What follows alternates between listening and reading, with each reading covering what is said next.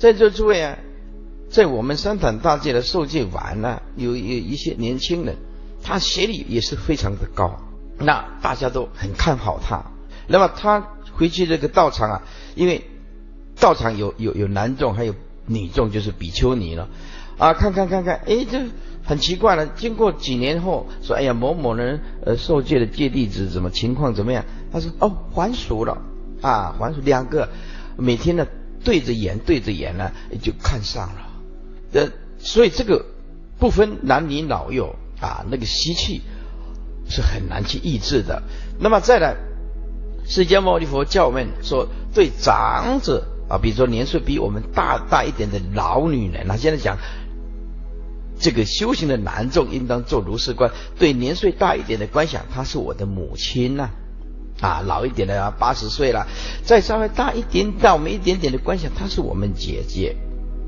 那么年纪比我们轻的的观想，却是自己的妹妹啊，慢慢慢慢啊，那有的比丘啊，啊。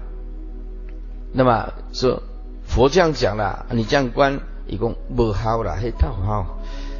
你别他观黑观雾嘞，哦，那应该怎么修呢？所以师傅还是坚持啊，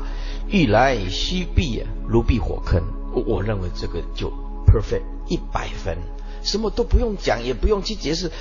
这个还是最根本的，就是。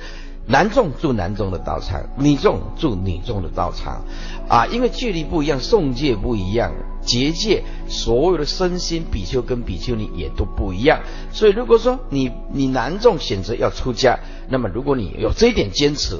那么你就成功一半。我我男众我坚持男众住的道场，那么女众要出家，我我坚持女众要出家，啊的的的道场，所以。